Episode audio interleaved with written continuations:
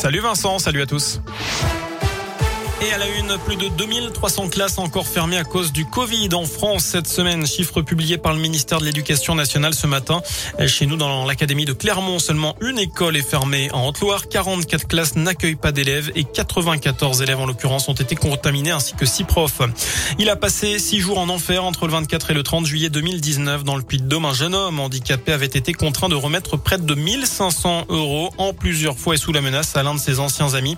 Celui-ci a été condamné hier à un de prison ferme selon la montagne. Dans la région, l'attaque ratée d'un fourgon de transport de fonds près de Lyon, ça s'est passé ce matin sur l'aire de repos de Solèze sur l'A7 dans le sens Paris-Marseille. Plusieurs malfaiteurs auraient tiré sur le véhicule avec des armes automatiques. Leur voiture a été retrouvée incendiée sur l'aire de repos. Les pompiers du Rhône et de la métropole de Lyon sont intervenus pour éteindre les flammes qui ne se sont pas propagées. Trois hommes auraient été interpellés selon le progrès. À retenir aussi cette petite révolution dans le monde du luxe. Le groupe Kering, propriétaire des marques Gucci, Saint-Laurent et Balance Balenciaga s'engage à ne plus utiliser de fourrure à partir de l'année prochaine. Nos clients ont évolué et le luxe doit naturellement s'y adapter. C'est ce qu'a déclaré François-Henri Pinault, le PDG de Kering. Pas de panique si vous observez un prélèvement des finances publiques sur votre compte en banque lundi prochain. Il s'agit tout simplement du solde de votre impôt sur le revenu. Cela concerne un peu plus de 10 millions de ménages. On passe au sport désormais et tout d'abord une bonne nouvelle au Clermont Foot.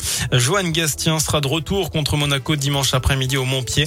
Après son carton rouge contestable contre Brest, la commission de discipline réunie hier soir ne lui a pas infligé un nouveau match de suspension, hormis celui de Rennes le week-end dernier.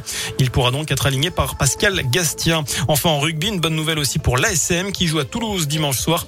L'ailier de l'équipe de France de rugby à 7, Marvin O'Connor, vient de s'engager avec Clermont. Il arrive en tant que joker médical de Samuel Ezéala. Voilà pour l'essentiel de l'actualité sur Radio Scoop. Passez une très bonne soirée, un très bon week-end. Merci beaucoup.